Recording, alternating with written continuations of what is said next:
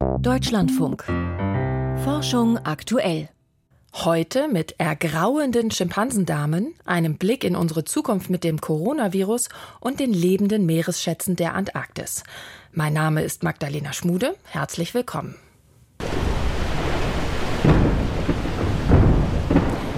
Was hier klingt wie Feuerwerk, ist das Geräusch, wenn in der Antarktis Schelfeis abbricht. Das ist an sich nichts Ungewöhnliches, aber in den vergangenen Jahren ist das Eis rund um die Antarktis immer stärker und früher geschmolzen. Auch sonst werden die schlechten Nachrichten von dort nicht weniger. Pinguinkolonien verlieren ihre Küken, weil das Eis unter ihnen verschwindet. Es gab erste Fälle von Vogelgrippe. Und vor zwei Tagen haben wir hier bei Forschung aktuell über eine Studie berichtet, die das Schmelzen der Westantarktis für unumkehrbar hält. Keine guten Vorzeichen also für die jährliche Konferenz der sogenannten Kamla-Staaten, die in den vergangenen zwei Wochen im australischen Hobart stattfand. Kamla ist die englische Abkürzung für das Übereinkommen über die Erhaltung der lebenden Meeresschätze der Antarktis. Wie die Verhandlungen darüber verlaufen sind, berichtet Thomas Schröder.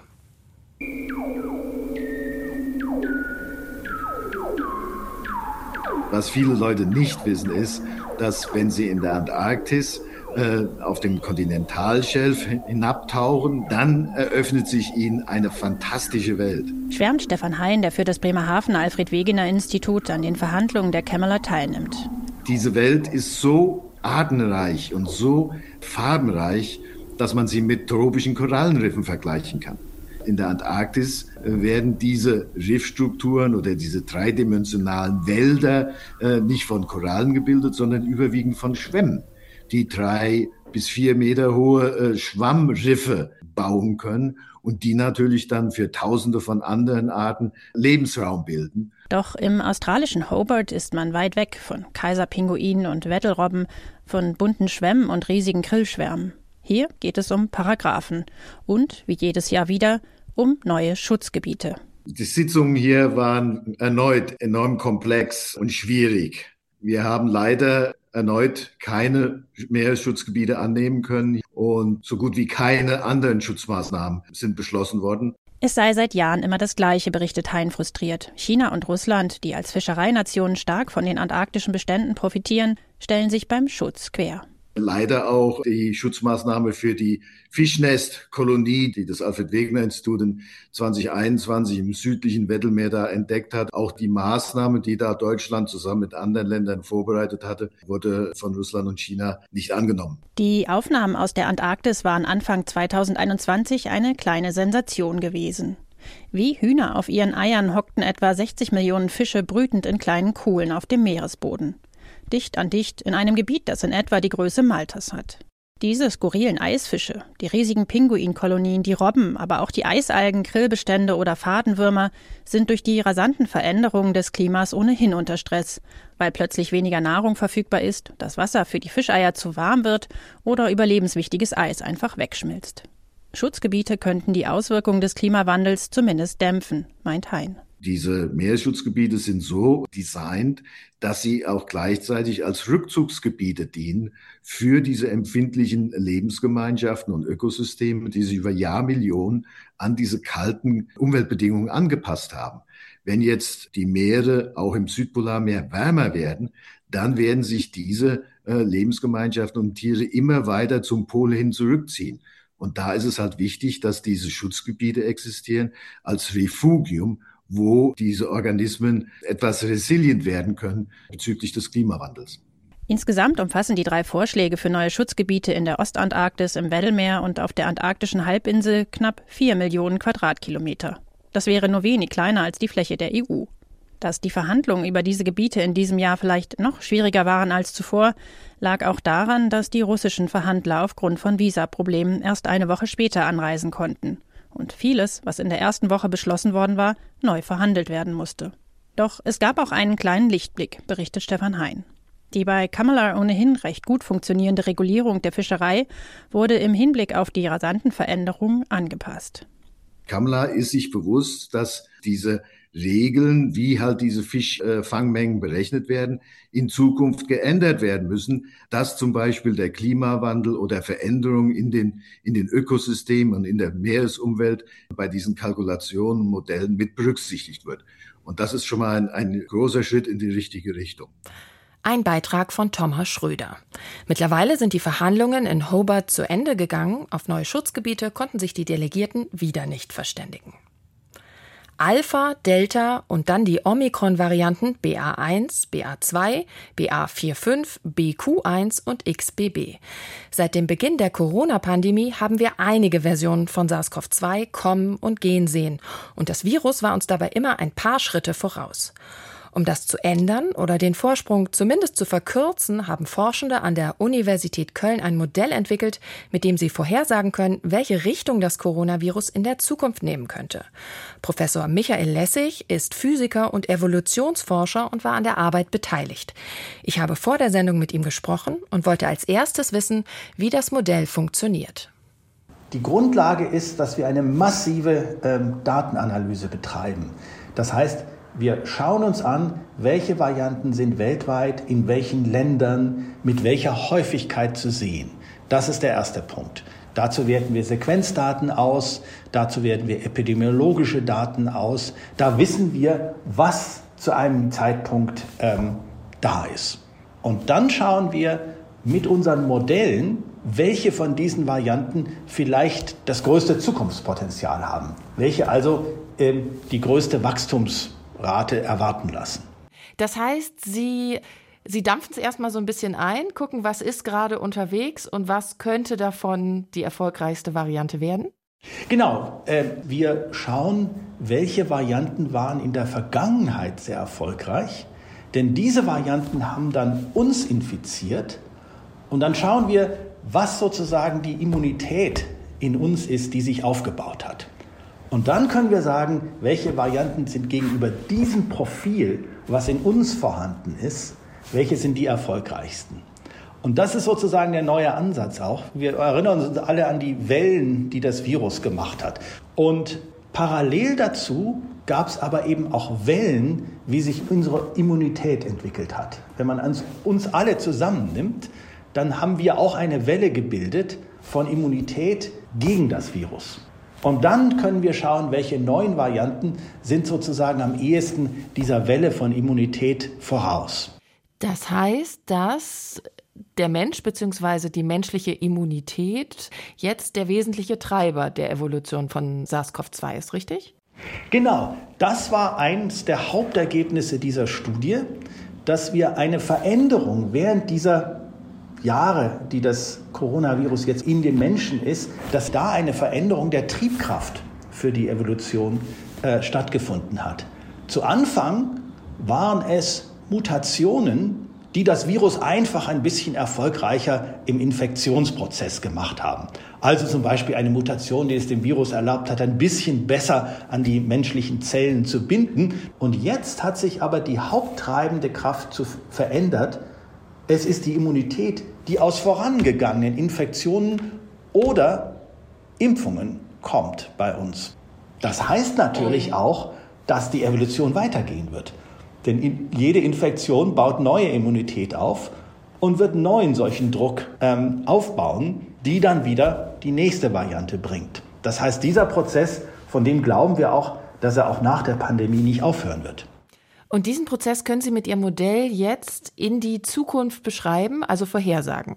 Was wir machen können, ist, wir können diesen Selektionsdruck, der durch unsere Immunität aufgebaut hat, den können wir quantitativ beschreiben, denn das sind ja die Infektionen, die in der Vergangenheit stattgefunden haben. Das ist die Information, die wir haben. Und dann können wir ähm, sagen, welches wahrscheinlich die fitteste Variante ist und können dann das ein bisschen, ein paar Monate lang in die Zukunft projizieren. Und wenn wir jetzt mal ein bisschen weiter in die Zukunft schauen, was bedeutet das denn, dass wir jetzt ein Tool haben im besten Fall, um vorherzusagen, welche Variante die vorherrschende oder dominante sein wird? Was bedeutet das für Impfungen zum Beispiel? Ich glaube, das kann natürlich schon helfen, denn Impfstoffe müssen wir ja immer schauen, dass sie eben der Evolution ein kleines bisschen standhalten können. Das heißt also, dass sie diese Flucht des Virus in gewisser Weise vorwegnehmen. Ähm, wenn ich also weiß, in welche von den a priori mehreren Möglichkeiten das Virus gehen wird, dann kann ich natürlich den Impfstoff in diese Richtung hin anpassen. Wäre es dann auch denkbar, vielleicht auf Basis Ihres Modells, dass wir in Zukunft vorhersagen, welche Variante hochkommt und die Impfstoffe dann schon im Vorfeld vorbereiten, ähnlich wie das ja jetzt auch bei Grippeimpfstoffen passiert? Das ist möglich mit solchen Modellen eben in Zusammenhang, wenn wir ähm, weiterhin sehr, sehr schnell und koordiniert auf weltweiter Basis Daten bekommen. Und da gibt es ja inzwischen auch Bestrebungen in der Weltgesundheitsorganisation, eben ein solches System, so ähnlich wie wir es bei Influenza, bei der, beim Grippevirus haben, auch aufzubauen. Und das ist extrem wichtig sagt Michael Lessig von der Universität Köln. Und wer sich genauer dafür interessiert, welche Variante gerade die Nase vorn hat, kann im Internet unter preview.app nachschauen. Da sind die neuesten Vorhersagen dargestellt. Ich gebe Ihnen mein Ehrenwort. Die Regierung der Mitte hat einen Anfang gemacht. Es geht voran! 100 Jahre Radio. Unverzüglich. Guten Abend allerseits und willkommen zum Paroptikum vom heutigen Donnerstag. März 1986.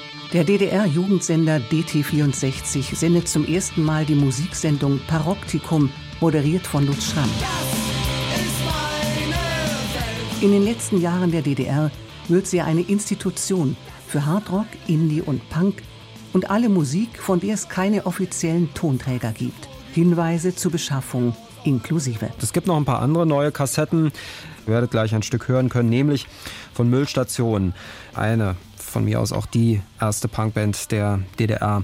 Wer diese beiden Kassetten oder Informationen darüber haben möchte, sollte sich direkt an Andreas Göritz wenden. Aggressive Punktapes, Friedrich Engelsring 30 oder 39, das kann ich hier nicht genau erkennen, in O4350 Bernburg. Und hier Müllstation live, einen kurzen Ausschnitt, denn wie gesagt, die Tonqualität ist nicht so doll.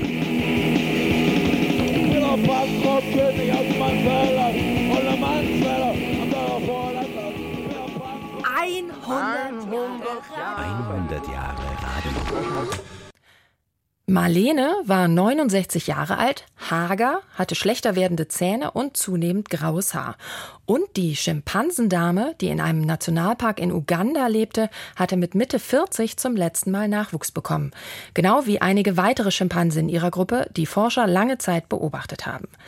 Das Weibchen noch lange weiterleben, obwohl sie sich nicht mehr fortpflanzen, war bisher nur vom Menschen und wenigen Walarten bekannt. Über den Zweck der Menopause rätselt die Evolutionsforschung nach wie vor.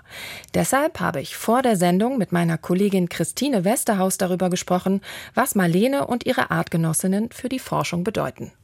Christine, vielleicht klären wir als erstes mal, was die Forschenden genau beobachtet haben. Ja, also die Ergebnisse, die stammen aus einer Langzeitbeobachtungsstudie aus Uganda. Und dort haben Forschende im Kibale Nationalpark 21 Jahre lang eine Population wildlebender Schimpansen observiert und haben dabei regelmäßig die Konzentration von Hormonen im Urin der Weibchen gemessen. Und die gibt ja auch Aufschluss über die Fortpflanzungsfähigkeit. Ja, und dabei hat sich gezeigt, die Weibchen dieser Population, die lebten noch viele Jahre weiter, obwohl sie sich nicht mehr fortpflanzen konnten. Und auch ihr Hormonhaushalt veränderte sich, also genauso wie bei Frauen nach den Wechseljahren. Und damit ist für freilebende Schimpansen wirklich erstmals gezeigt worden, dass auch sie eine Menopause durchlaufen. Wobei man aber auch dazu sagen muss, dass die Schimpansinnen in diesem Schutzgebiet womöglich auch deshalb so alt werden, weil sie kaum natürliche Feinde haben. Und letztlich konnte auch nur bei 16 Weibchen eindeutig nachgewiesen werden, dass sie einen beträchtlichen Teil ihrer Lebenszeit als Erwachsene nicht mehr fortpflanzungsfähig waren. Also ungefähr ein Fünftel haben die Forschenden berechnet. Und solche Schimpansenpopulationen, die sind aber auch recht klein und der Aufwand solcher Langzeitbeobachtungsstudien ist natürlich riesig. Aber warum ist es denn etwas so Besonderes, dass die Schimpansen eine Menopause haben? Ja, das ist vor allem für Evolutionsbiologen spannend, denn sie rätseln schon seit langem darüber, warum Menschen, also Frauen, ihre Fortpflanzung schon so früh im Leben einstellen.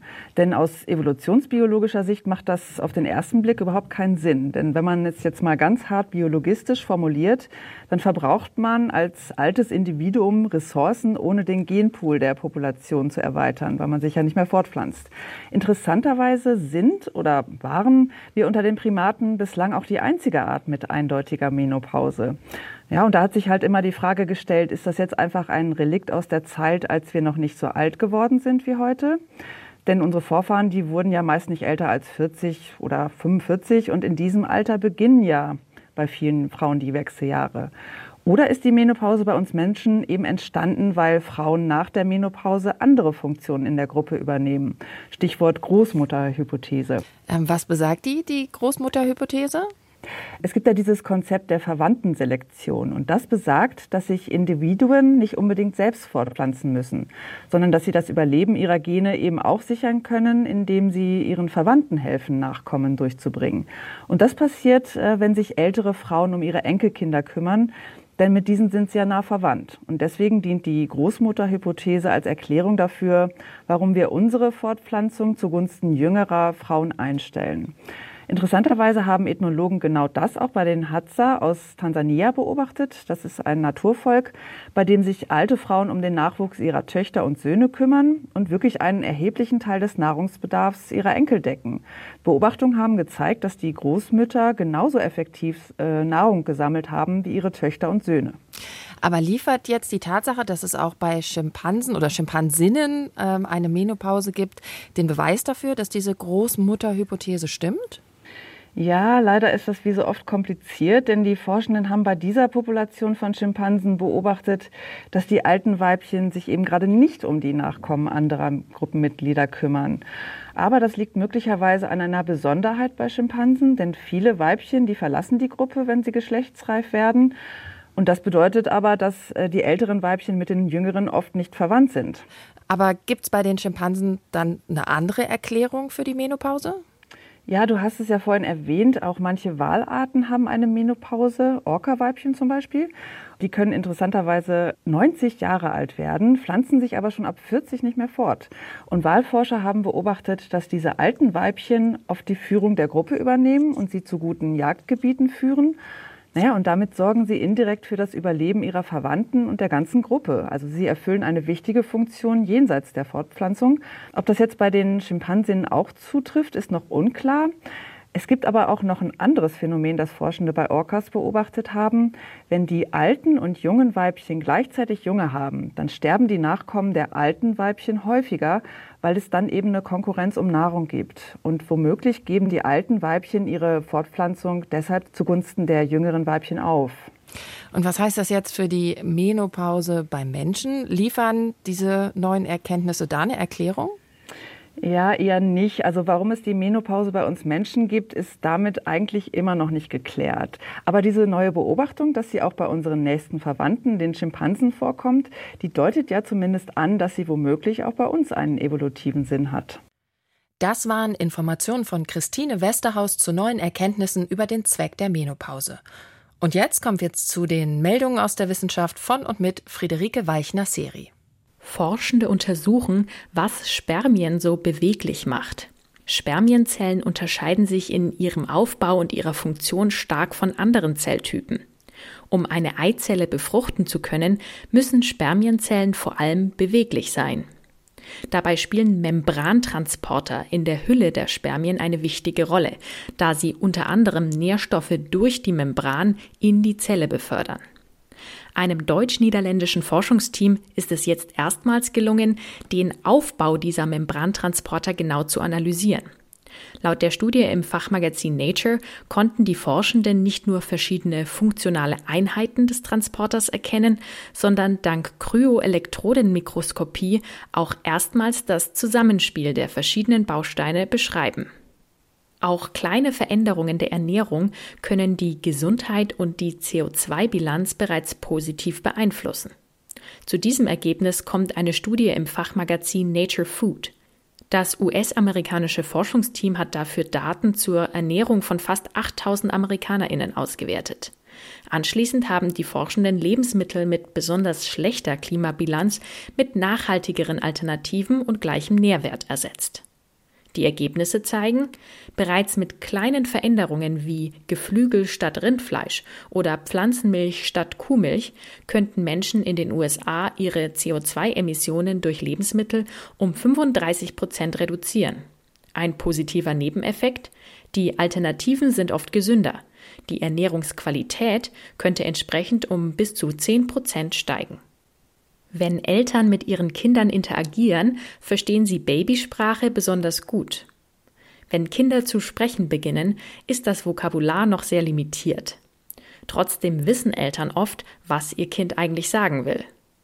Eine Studie im Fachmagazin Nature Human Behavior kommt jetzt zu dem Ergebnis, wenn Eltern nur eine Aufnahme ihrer Kinder hören, fällt es ihnen ebenfalls oft schwer, den Inhalt zu verstehen. In der Interaktion mit ihren Kindern und mit dem entsprechenden Kontext bekommen die teils unverständlichen Laute dann aber plötzlich eine Bedeutung.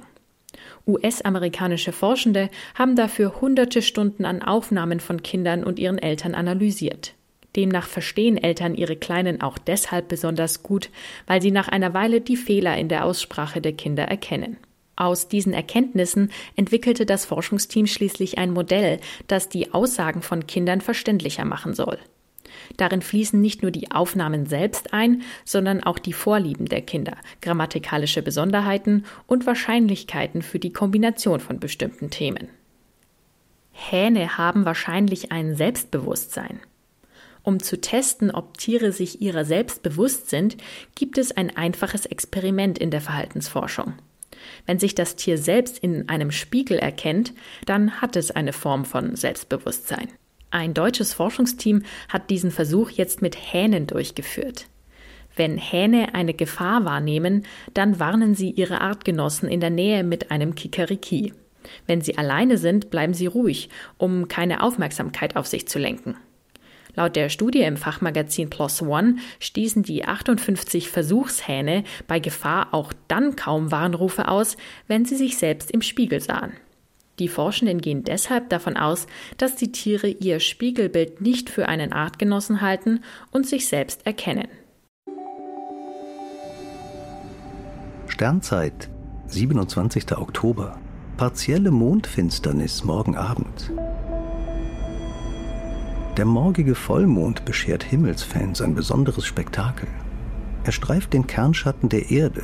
Es kommt zu einer partiellen Mondfinsternis.